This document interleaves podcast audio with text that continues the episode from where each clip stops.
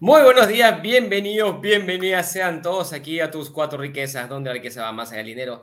Y estamos muy contentos el día de hoy porque vuelve con nosotros Rosanita para los viernes legales. Acá estamos en los viernes legales y hoy día un tema súper interesante. ¿Por qué y cómo registrar tu marca? Así que si quieres aprender el por qué es importante registrar tu marca y cómo puedes hacerlo es sumamente, importante. Si quieres hacernos tus preguntas también en vivo, bienvenidos y gracias a todos los que nos escuchan acá por YouTube, Facebook y Spotify. Gracias a todos. ¿Cómo estás, Rosana? Muy buenos días. ¿Qué tal? Muy buenos días, Mario. Buenos días a todas las personas que están conectadas.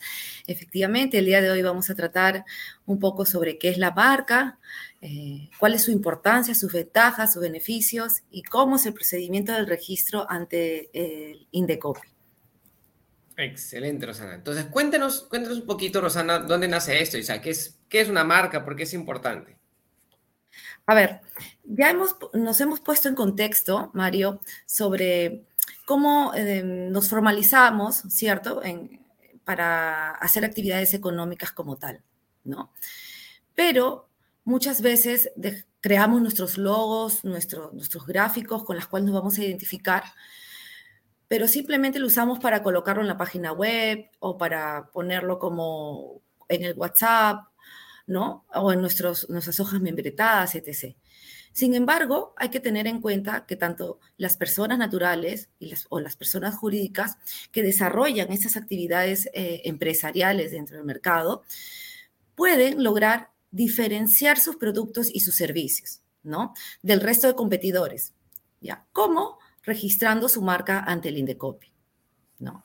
Si bien es cierto, Mario, el, el, registro de una marca no es eh, de connotación obligatoria legalmente, sin embargo, la misma, o sea, hacer el registro concede ciertos beneficios, ¿no? Eh, ciertos beneficios que son exclusivos al titular de la marca como por ejemplo el uso de la marca en el mercado, ¿no? La creación de un activo intangible, más adelante vamos a, conversar un poco de ello. Este, este, activo intangible que es susceptible de una valoración económica, lo cual puede ser materia este, de licenciamiento, de otorgamiento de garantía frente a un crédito, ¿no? O una obligación como tal. Y también permite, pues, un posicionamiento de la identificación y, el sentido de, pertenencia, ¿no? Hacia los consumidores como tal. ¿no? Entonces, por ello, la marca va mucho más allá eh, de, un simple logo, de un simple signo gráfico, ¿no? Eh, va más allá en el sentido de que además contempla elementos que son distintivos, como los hemos mencionado, ¿no? No solamente representa una, eh, un tema visual o fonético, sino más, más allá de ello, es que em, el contexto va a un concepto, a una idea que identifica a una empresa como tal. Entonces, me, encanta lo, que tú dices, o sea, más allá de la, la, parte gráfica, de la imagen que tú creas que lo puedes usar para la página web o para el WhatsApp o para la parte de ventas y tus hojas membretadas, esto es algo que se convierte en un activo intangible. Y como es parte de un activo intangible, es un activo que no se puede tocar, por así decirlo, se puede licenciar. Y, y ahí es donde viene, comienza una cosa bien interesante, porque puedes alquilar, es una suerte de alquiler, ¿no? Es una, es una, suerte de, de, alquiler y, este, y puedes identificar la marca. Entonces, cuando tú miras unas zapatillas Nike, o cuando miras las tres rayas de, de Adidas, sea, ese, el, el check, el sush, como dicen en Estados Unidos, el sush de Nike vale millones de millones de millones. Entonces, si tú quieres poner ese check en tu cuaderno o en tu mochila, eso cuesta. O sea, tiene, tiene, tiene un valor súper super importante. Poner a Mickey, Mickey Mouse es una, es, un, es, una marca, ¿no? Entonces, y, y, es gracioso porque lo renuevan cada cierto tiempo para que, para que la marca mantenga validez. Y esa marca, para que tenga un Mickey Mouse estampado en el polo, tiene tiene, o sea, cuesta, cuesta algo. Y nos mandan saludos acá también, Pavel, buenos días, Rosana y Mario, gracias, Pavel, buenos días, Carla ¿Qué tal? Buenos días, Pavel. También. Buenos días, Mario y Rosana, nos van a Vilma Inahuanca, un abrazo para Vilma. Y nos pregunta acá Carla, Indecopi solo en Perú, y si no saben cómo sería el equivalente en Colombia, tenemos que buscar cuál es el equivalente en Colombia, pero todos los países tienen una agencia responsable de la protección de la propiedad intelectual y, la protección de la marca. Así que eso es, eso es estándar en todos los países. Sí, exacto. Incluso cuando hacemos un registro de marca acá en el Perú, podemos reivindicar prioridad. ¿no? Porque Colombia en este caso pertenece a la comunidad andina y nosotros nos regimos por una norma también que es la decisión 486, ¿no? De la Comisión de la Comunidad Andina. ¿No? que precisamente regula este, a todos los países miembros del Pacto Andino como tal. Pero el registro en Colombia, cuando hemos realizado también desde acá, en Colombia, este, se, puede, em, se puede ejecutar con la ah, entidad encargada del registro de marcas, la autoridad competente allá en Colombia, eh, los requisitos que establece, puede ser incluso virtual y además, bueno, sí hay que tener un domicilio consignado allá. Generalmente lo hemos realizado para empresas peruanas que eh, se han expandido fuera, ¿no? Fuera del Perú, no netamente para empresas colombianas que, que están allá. Perdón. Entonces, sí, o sea, esta parte es interesante y, te quiero hacer la consulta acá, ¿no? O sea, tú puedes tener una marca que o sea, esté registrado a nivel local. En este caso, ya lo han trabajado ustedes a nivel de comunidad andina, o sea, lo han, lo han expandido ya a, Latinoamérica. Y tú puedes tener una marca creada incluso a nivel mundial, o sea, que tenga, que tenga vigencia a nivel mundial. Entonces tú y ahí entra a tallar mucho, mucho más legislación todavía, porque es una, una legislación internacional, no sé, que, que, afecte todo, ¿no? Claro, además Perú tiene ciertos convenios, ¿no? Ciertos convenios, convenio de Washington, convenio de París. Entonces, pero eh, lo que se refiere a países de la, de la Unión Europea, pues esa es otra connotación. ¿no? Es, otra connotación. Sin embargo, no quiere decir que no, se no es registrable como tal, ¿no? se sigue por la, normativa de, todo lo que es la comunidad europea como tal.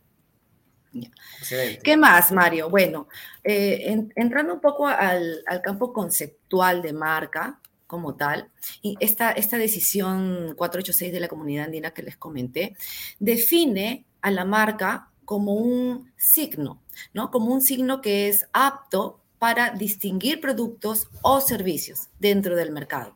¿No? Entonces, podríamos decir que se podrán registrar como marcas los signos susceptibles de una representación gráfica. Así podemos, a manera de ejemplo, indicar que puede ser una palabra, una combinación de palabras, imágenes, figuras, símbolos, gráficos, logotipos, eh, monogramas, por ejemplo, retratos, etiquetas, emblemas, ¿no? Sonidos, olores, letras, números, todo aquello que es susceptible de representación gráfica y que permita distinguir productos y servicios como tal. ¿no? Eh, eh, lo que tú mencionabas de Nike o, por ejemplo, el, el Puma, de la marca Puma como tal, es solamente eh, eh, la figura gráfica del Puma, pero también puede tener una combinación con textos, ¿no? Eh, entonces, ahí vamos a entrar en lo que es ver los tipos de marcas que existen en general, ¿no? Los tipos de marcas que, que existen es las denominativas. Por ejemplo, Toshiba. Toshiba no tiene un signo... Un símbolo claro, un símbolo gráfico, pero tiene su, marca en texto a nivel denominativo como Toshiba, ¿no? Como tal. Samsung, tampoco tiene logo, por ejemplo. Samsung dice Samsung. exacto, exacto. ¿no? Entonces, las marcas denominativas están conformadas por una palabra o combinación de palabras y para su registro se, va a tomar en cuenta pues este, la semejanza gráfico-fonética, ¿no? O sea, no solamente es lo gráfico, sino que el Indecopi evalúa además eh, el, sonido para que no pueda prestar confusión o semejanza con otros signos como tal. O sea, por ejemplo, si yo escribo Toshiba, pero con Che, entonces Toshiba. Entonces, o Toshiban que termina con N. Entonces, va a crear alguna semejanza y confusión también a los consumidores. Por lo tanto, Indecopy de oficio puede este, denegar el, registro de esa marca como tal. Entonces, a eso voy en lo fonético como tal, ¿no? Hemos hablado de la, de la marca denominativa, o sea, una clase de, los tipos de marcas. También tenemos el tipo eh, de marca figurativa, por ejemplo, que están conformadas por las figuras. Es lo que estábamos mencionando hace un momento sobre el puma, ¿no? O una imagen, ¿no? Y para su registro se va a tomar en cuenta, pues, que si esas figuras no son semejantes, de repente ponen el puma y por ahí, no sé, este otro animal similar. Un gato pone. Un gato, Claro. pero en el mismo, eh, el mismo diseño, entonces obviamente eso va a ser semejante y es susceptible de ser denegado el registro como tal, ¿no? Una clásica también de la, de la un ejemplo de una marca figurativa, pues es, por ejemplo, la manzanita de Apple, ¿no? Y también existen las marcas mixtas. Las marcas mixtas están eh, conformadas por la unión de una palabra y un, o una combinación de palabras y algunos elementos figurativos. Por, eh, ejemplo, em, se me ocurre la marca Bimbo, ¿no? La marca Bimbo tiene la parte figurativa, que es el osito, ¿no? Y debajo dice Bimbo, ¿no? Que es la marca denominativa. Entonces, aquí es, eh, es, a esto se le llama marcas mixtas, como tal, ¿no? Una combinación de lo denominativo con lo figurativo como tal. Autoridad competente, Mario, para, eh, digamos, ya sabemos todos el INDECOPI, ¿no? Que es la, la, que resuelve en primera instancia administrativa, es precisamente la Dirección de Signos Distintivos del Instituto Nacional de Defensa de Competencia y de la Protección de Propiedad Intelectual, el INDECOPI, ¿no? Ellos conocen este, y resuelven en primera instancia todo lo relativo a lo que es las marcas de productos y servicios, nombres comerciales, lemas comerciales, eh, marcas de certificación, bueno, eh, e, existe todo eh, lo que es propiedad intelectual es amplio. El día de hoy solamente estamos hablando de, marcas, pero podríamos hablar más adelante de modelos de utilidad que generalmente son utilizados para, para empresas industriales como tal, ¿no? Y la competencia, según instancia, cuando uno ya eh, va, digamos, que te deniegan en primera instancia el tu registro de marca, entonces tú presentas tu recurso, por ejemplo, de apelación y en segunda instancia administrativa, la dirección de, signos distintivos a través de su de la respectiva comisión es quien conoce segunda y última instancia los recursos de apelación interpuestos, ¿no? Contra las resoluciones denegatorias, por ejemplo, ¿no? Y es la sala especializada del INDECOPI quien conoce y resuelve finalmente en esta última instancia los recursos de apelación. Solamente para conocimiento, eh, no es cuestión de, conocer ello a detalle, para que sepas un poco quién resuelve en primera y en segunda instancia a nivel del INDECOPI, que es la entidad eh, competente para... O sea, cuando yo presento mi marca, mi marca va a entrar a un proceso de revisión. Va a entrar a un proceso de revisión. Y van a decir, el texto que tú has mandado, las letras que tú has mandado, son igualitas a las de tu competencia o son igualitas a las de la otra persona o hay una empresa que ya tiene ese nombre con un rubro parecido y está ahí. Entonces, claro, en otras, ¿pasa o no pasa?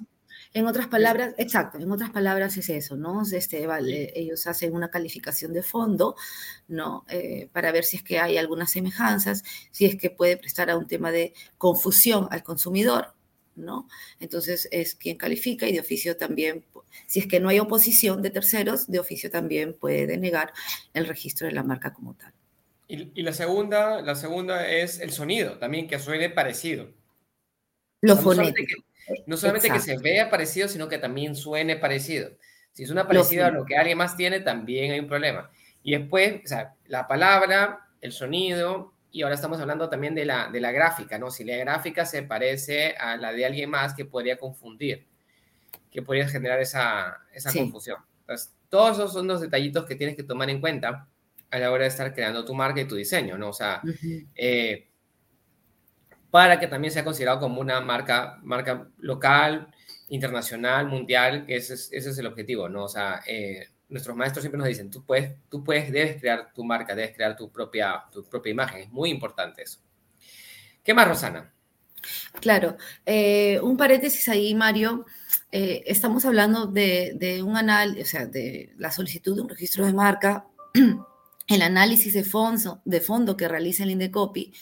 Sin embargo, eh, eso es, le, le estoy dando una connotación sencilla, ¿no? Simple Pero hay casos en los cuales sí se tiene que analizar a profundidad porque hemos tenido situaciones en las cuales eh, se hacen importaciones, ¿no?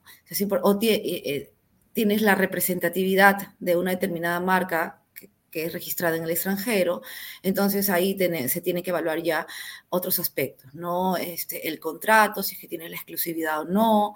Eh, en el tema de importaciones, tenemos que ver las dudas, ¿no? Este, desde cuándo lo comercializas o no, dependiendo del caso en concreto, es cómo se analiza, ¿no? Pero eso ya son registros de marca mucho más complejos que, que, se, que se evalúan en su momento.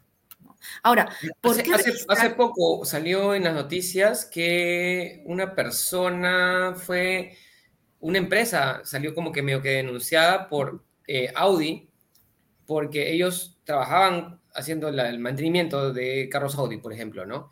Y dentro de su logo, de su, de su marca, tenían la marca de Audi, ¿no? A, a pesar de que van viniendo haciendo el servicio y tienen el servicio autorizado de Audi, pero no tenían la exclusividad. Entonces salió el otro taller, que era el que te consiguió la exclusividad con Audi, a denunciarlos a ellos por usar la marca de, ellos. Entonces tuvieron que hacer todo un relanzamiento del logo para...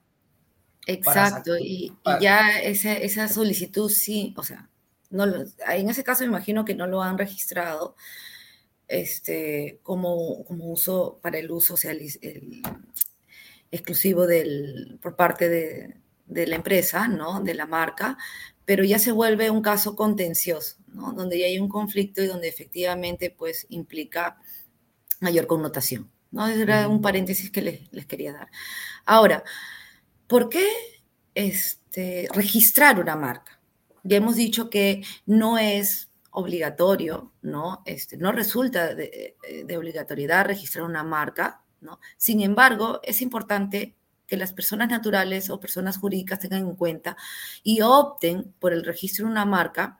¿Por qué? Porque eso les dará seguridad jurídica y le dará una oponibilidad para impedir que terceros registren o utilicen en el mercado los signos, ¿no? Sus, signos como tal. Entonces, si no lo tienes registrado, no reclamar y otro te adelanta, como se dice, entonces ahí viene digamos, este, la, parte de inseguridad, inseguridad jurídica como tal. ¿Qué beneficios? ¿Qué beneficios podríamos eh, mencionar ¿no? este, respecto al, al, otorgamiento del registro de una marca? Podríamos mencionar que entre los principales beneficios tenemos, por ejemplo, la adquisición de, o sea, al momento de registrar y que el Indecopi me conceda el registro de mi marca, me va a dar a mí eh, una adquisición de un derecho, ¿no? De uso exclusivo de, una marca. También podríamos tener el beneficio de conceder esta marca registrada en calidad de licencia en uso a un tercero. En otras palabras, ordinarias, un alquiler, ¿no? Y por ese alquiler percibo una, renta. En términos de, la normativa eh, este, a nivel de Indecopy, tenemos que es una licencia de uso ¿no? a un tercero, pudiendo percibir regalías como tal. ¿Ya? Otro beneficio es ser titular de un activo intangible, ¿no? Eh, que es susceptible de una valoración económica, como lo habíamos mencionado, pudiendo emplearse como una garantía frente a una obligación, respaldar un crédito, por ejemplo, ¿no? Y previamente haciendo la valoración de la marca como tal. Incluso puede ser este, materia de transferencia, una, venta de la marca como tal. Ojo que todas esas, eso, el tema de la licencia en uso, el tema de la, de la transferencia, eso se tiene que este, iniciar un procedimiento de, comunicación al INDECOPI respecto a eso, ¿no? Para que, en caso de transferencias, para que se conceda pues, el certificado al nuevo titular como tal. Hay, hay un caso bien interesante que, que, me, que me, me, comentaron unos amigos. Ellos crearon una marca, una marca, este, no puedo decir los, las características completas, no, pero era en la industria que ellos estaban, que lo que hacían, eh, este, eh, tenían, era que se parecía, que tenía, creó, crearon el nombre para su localidad, para su país, solamente para su país. Entonces, ah, había, había una marca que era más grande que ellos, que se parecía bastante, se parecía bastante, no era exactamente igual, pero cuando esta marca quiso ir al, al país con, este, con sus productos, no podían, no podían registrar su marca porque ellos ya estaban registrados y tenían esa, este, ¿cómo se llama? Esa similaridad. Entonces, ellos tuvieron la oportunidad de vender los registros de marca por varios, por una buena cantidad de dinero, este, más, más, más que lo que te costaría una casa, este, simplemente por haber registrado correctamente la marca. Entonces, esa parte de tu creatividad, o sea, y, y, uno no, no, no, entendemos muchas veces ese tipo de cosas, ¿no? Claro, Esta y también pueden de... coexistir, Mario. Es decir, eh, existe, eh, se ha tenido casos en que existe una oposición de un tercero que ya tiene esa marca, ¿no? Uh -huh. Pero sin embargo se puede llegar a un acuerdo, ¿no? Eh, en la cual te permita la coexistencia de esas marcas en el mercado. Pero debe de hacer un acuerdo que tiene que cumplir ciertos parámetros, requisitos establecidos por Indecopy para que pueda este, ser posible, ¿no? Uh -huh. Para que pueda viabilizarse como tal.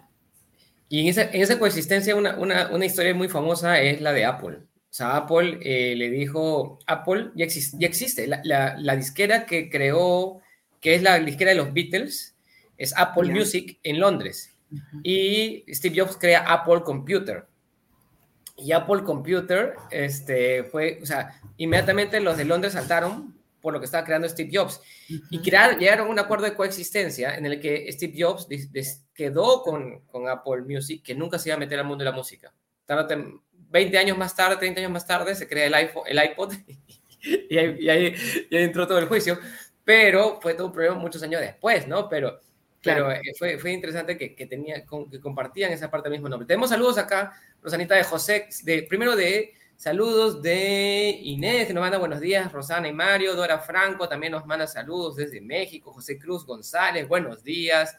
Inés dice, muy agradecida siempre que todos los conocimientos que nos comparten son tan útiles para nuestros emprendimientos, excelente tema el que está tratando el día de hoy. Freddy Zunio que nos dice, gracias Rosana y Mario por todo el conocimiento que comparten. Ahora estamos en la gestión de registro de marca de su marca nueva, OneBall, y esta información la, lo está ayudando bastante.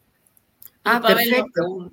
Sí, sí, es lindo. Y tiene su aplicativo móvil, me encanta, me lo han pasado, así que búsquelo. Vamos a poner acá, vamos a hacerle, hacerle publicidad acá. ¿no? OneBall, míralo, es un, aplicativo como una red social especializada para deportes y este, tienen la oportunidad de hacer torneos bien, bien genial. Están ahorita en, el beta. Y, eh, y para manda, Rosana, de acuerdo a tu experiencia, ¿qué de provechoso viste tú de registrar su marca? O sea, ¿qué, qué, qué, justo, justo lo que se está comentando ahorita, Rosana, o sea, los beneficios del registro de marca, la transferencia, eh, ¿cuáles son? Este, crear un activo intangible. Claro, creas un activo intangible, puedes otorgar en alquiler, ¿no? O sea, la licencia de uso en la marca, o sea, si yo tengo una marca registrada a mi nombre, eh, lo, puedo eh, darle a un tercero ese uso, ¿no? De la marca y yo percibir una renta, que son las regalías, por precisamente ese licenciamiento. Digamos que yo quiero este, acceder a un crédito también, puedo, porque al final la marca termina siendo un activo, claro, un activo intangible, pero que puedo yo otorgarlo en garantía, ¿no? Frente a un crédito que quiero, que quiero obtener como tal o sea, grabar. Así como el símil en el caso de bienes inmuebles es la garantía es una hipoteca, bueno, en este caso la garantía es la marca. Pero obviamente eh, no es una marca que yo haya creado, haya registrado y ya lo, lo voy a poner pues este eh, en garantía como tal, porque debe tener, o sea, precisamente como es susceptible de una valoración económica, entonces se tiene que ganar posicionamiento, tiene que ganar valor en el tiempo, ¿no? Y, o sea, los casos, el, el, valor de la marca Kentucky, McDonald's, etc., ¿no? Entonces, no son recién creadas, ya tienen un posicionamiento, ya tienen un valor. Y para eso se hace una valorización. Así como en el caso de los inmuebles existe la tasación del inmueble, entonces en ese uh -huh. caso se valora también bajo ciertos criterios, indicadores, el, el, la marca como tal. ¿no? No, o sea, por, por ejemplo, la marca Disney. La marca Disney, o sea, ¿cuántos o sea, en, en los, no importa en qué país estás tú de, de, Latinoamérica, no importa dónde estás. Cualquier persona que quiera poner a Mickey Mouse en un polo, en una zapatilla, en una taza, en un póster, en cualquier lado. Yo sé que a veces en, en Latinoamérica son medios este, medios informales en esa parte, pero cualquier empresa que quiera ponerlo de manera formal, ya sea en los grandes tiendas de si vas a la tienda de departamento, o sea, a veces yo voy a la tienda de departamentos y encuentro tazas de Mickey Mouse. Entonces, esa taza de Mickey Mouse no la creó, no la produjo Disney necesariamente. Puede ser un fabricante local que le pide a Disney la autorización para eh, imprimir esa taza con Mickey Mouse ahí, que es una marca registrada de Disney, y le paga una regalía, digamos 50 centavos por cada taza que hace a Disney. Entonces reporta, eh, estoy vendiendo 100 mil tazas, entonces te pago 50 centavitos. Igual, entonces es, por ahí viene, viene la cosa. Entonces, nuevamente, la valorización de tu marca es que tanto impacto tengas en el mundo. O sea, la marca de Disney está por todos lados. La marca, pero por ejemplo, Nike no licenciaría el uso de zapatillas. O sea, no le diría, oye, ¿sabes qué? Tú puedes usar Nike para, para ¿cómo se llama? Para, para crear tus propias zapatillas. ¿no? No, ellos no van a hacer esa, esa parte, pero no sé si, si, si de repente para, para gorros o para, para casacas, tal vez. Pero es, de repente es algo que está fuera de su industria. Entonces, dependiendo de cada marca, viene esa parte de lo que es el licenciamiento. ¿Y qué vale más? Siempre esa es la pregunta cuando vemos marcas. ¿Qué vale más? ¿Las fábricas de Coca-Cola, las embotelladoras, los camiones y todo eso? ¿O el logo de Coca-Cola? ¿Qué es lo que vale más? Y acá nos pregunta Carla, ¿cómo afecta cuando una marca es parecida a otra de los clientes que se tiene, ha tenido o lo tendrá en el futuro? ¿Qué nos puede decir de esto, de esta Rosana? ¿Cómo afecta que haya marcas parecidas? Bueno, es que eh, la afectación es precisamente de cara al consumidor, porque es, em, al tener, existir en el mercado marcas semejantes, lo que hace el consumidor es generarse ideas, o sea, eh, comprar, ¿no? Al, momento de adquirir ya sea un bien o un servicio como tal, eh, puede confundir y decir, bueno, yo voy a comprar a esta empresa pensando que es de esta, ¿no? Entonces crea confusión al consumidor y precisamente pues este, eso se, se, ve impactado en temas económicos como tal en ventas, ¿no? Y esa confusión puede traer repercusiones también, ¿no? Por ejemplo, acá en, mi país han inventado las zapatillas Mike, con M, ¿no? y la venden a 5 dólares, ¿no? Pero, o sea, pero y, tienen un, buscan un, pero, pero ellos no tienen la licencia, no tienen la parte legal. claro, informalismo, no tienen sus registros, actúan en el mercado, pues, este, de esa manera, ¿no? Pero la persona que se ve afectada puede hacer la denuncia ante el INDECOPI como tal, ¿no? Para que este, se paralice la comercialización, ¿no? De, de, ese, de ese producto como tal. Y, precisamente el, objetivo, tú como empresario, tú buscas qué cosa? Buscas que uno que tengas identificación, reconocimiento, o sea, que la gente te pueda identificar fácilmente. O sea, ven tu símbolo, ven tu logo, ven tu nombre o ven lo que, lo que representa tu marca, es eso. Y lo, y, lo segundo es que se convierta en, en un activo para ti, ¿no? Esas, son dos cosas bien, bien importantes. Y a mí me encanta mucho el caso, por ejemplo, el caso de Sony. Sony cuando tú piensas en un televisor Sony, ¿qué, te viene a la mente? Te viene en la mente, te viene calidad, te viene resultado, te viene la confianza, te viene la seguridad, o, cuando piensas en un carro Volvo, ¿no? Entonces, una marca comienza a crear toda una cultura detrás. Esas son cosas importantes. ¿Qué más, Rosanita? ¿Qué más nos tienes en los últimos? Antes de pasar, Mario, al procedimiento, un tema muy importante que hemos estado hablando en caso de licencia es que hay que tener en cuenta que, claro, yo doy en licencia en uso una, marca, ¿no? Y percibo una regalía. Esa regalía no es que yo le quiera poner el precio que le quiera poner, ¿no? Si bien es cierto, las partes son libres de, pactar, ¿no? Este, los términos, el, precio en este caso, eh, pero lo hablamos de porcentajes. Sin embargo, hay que tener en cuenta que las regalías varían entre un 2 o 5%, ¿no? Pero ¿qué hay que considerar? ¿No?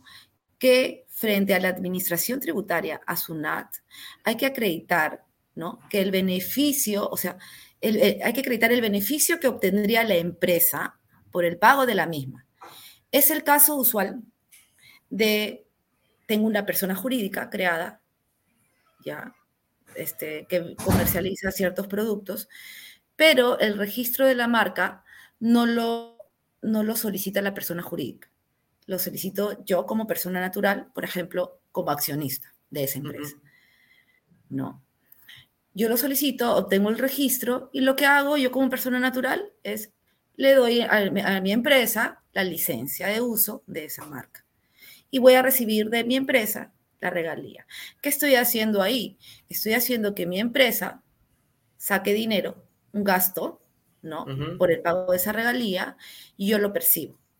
Y esa regalía yo como persona natural voy a tributar solamente un 5%, ¿no? Entonces, para evitar, porque acá hay un tema de escudo tributario, o sea, la persona jurídica, si ese gasto de regalía no sale de la persona jurídica, sobre ese monto tributa el 29.5%.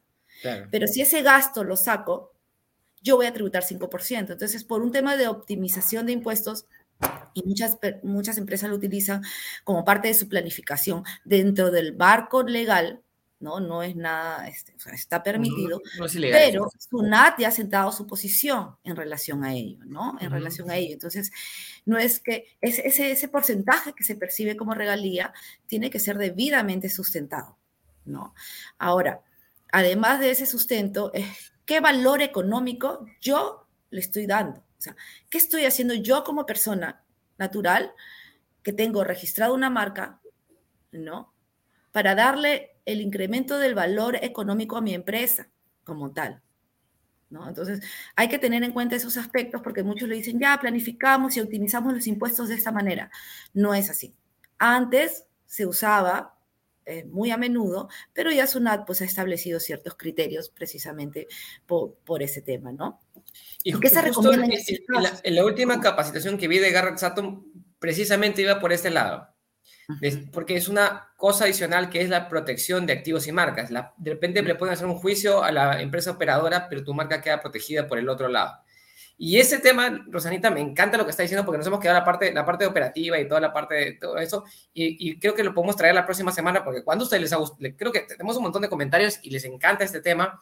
Así que yo creo que podemos hacer una parte 2 de este programa. Yo contigo claro, en eh, la parte 2 ya podríamos hablar quizás del procedimiento, porque nos ha quedado corto, y hablamos más del procedimiento, cómo hacen ustedes sus propios registros, sus propias evaluaciones, ¿no?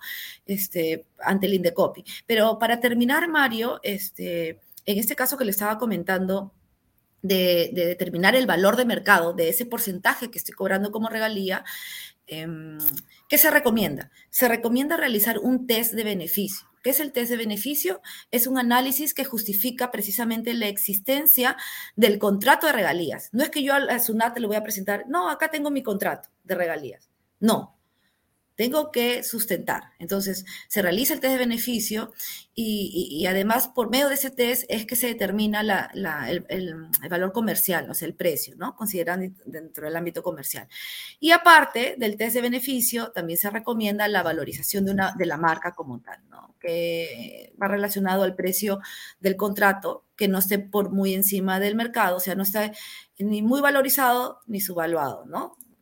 Entonces, sino el, que sea el justo y precio, como dicen, el valor correcto de la, de la marca. El valor correcto, exacto. Excelente, acá Carla Cristina dice, sí, me fascina, dice, me fascina el tema acá, Inés dice, sí, por favor, parte 2 nos manda acá. Listo, Rosana, muchas gracias, bendiciones. un lindo fin de semana y un lindo fin de semana para todos, ya saben, estas son tus cuatro riquezas, venimos a aprender educación financiera y muchas cosas más, y gracias, Rosana, por compartirnos todo este conocimiento legal que es tan importante para nosotros como emprendedores. Gracias, a todos. Mario, gracias a todos, buen fin de semana. Muy bien, nos vemos. Chao, chao.